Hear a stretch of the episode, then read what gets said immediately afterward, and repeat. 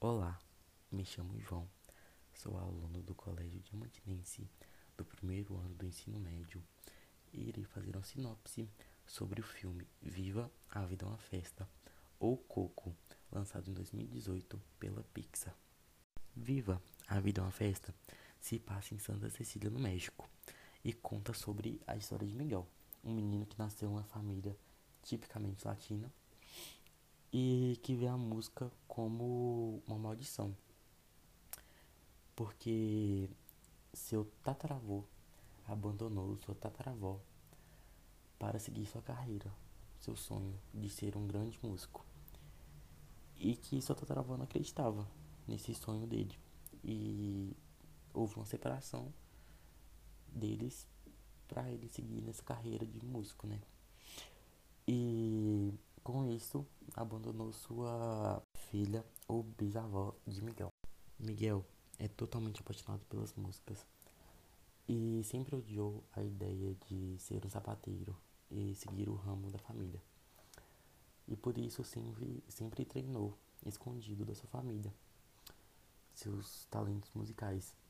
Sua maior inspiração era Ernesto de la Cruz, um compositor e cantor da época que já havia falecido, mas que ainda fazia muito sucesso.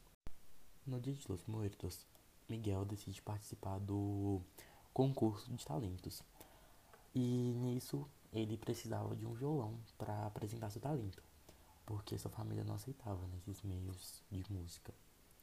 E nisso ele procurou o violão do seu grande ídolo, que era Ernesto de la Cruz, e foi no seu túmulo que lá se encontrava o seu violão e decidiu tocar no seu túmulo esse violão.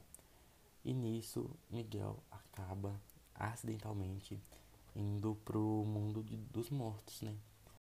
Chegando no mundo dos mortos, é, Miguel faz um grande amigo, o Hector, que estava desesperado para passar no portão, podemos dizer assim, para o mundo dos vivos, porque ele queria ser lembrado e só, só se passava no portão quem era lembrado no mundo dos mortos.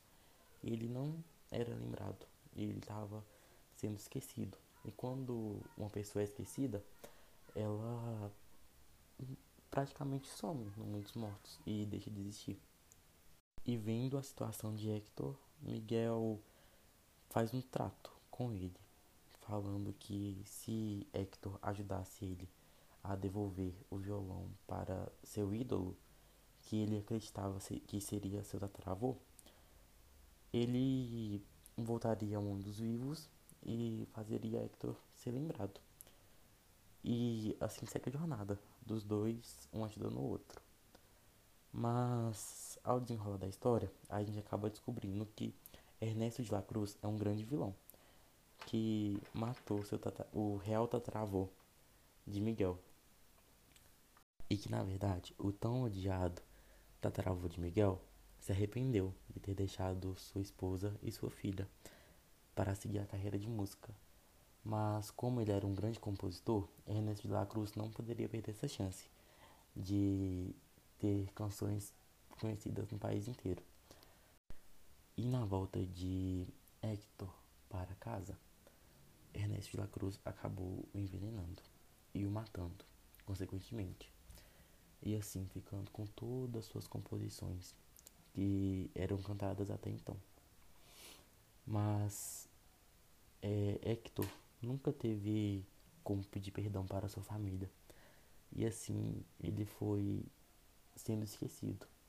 E a única pessoa que o lembrava, lembrava dele, do Hector, era sua filha, Inês, é, bisavó de Miguel. E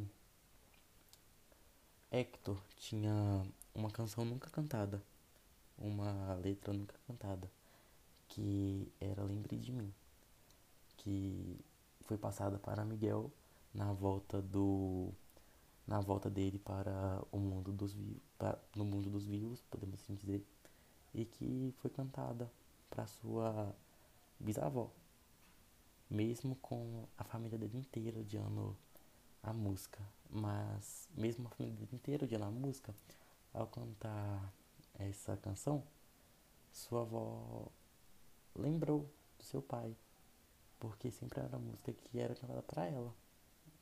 E o Miguel, ao cantar a música Lembrei de mim para sua bisavó, acabou emocionando ela e emocionando toda a família. E não chorar vendo esse filme é o maior desafio que ele propõe e por isso é um dos meus filmes favoritos.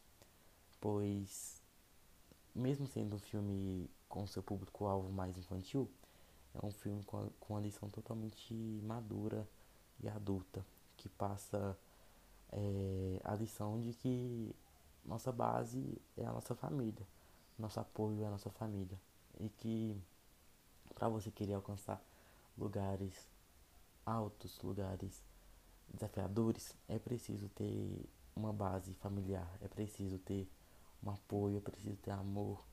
E não é só você, é o amor envolvido, mesmo estando morto.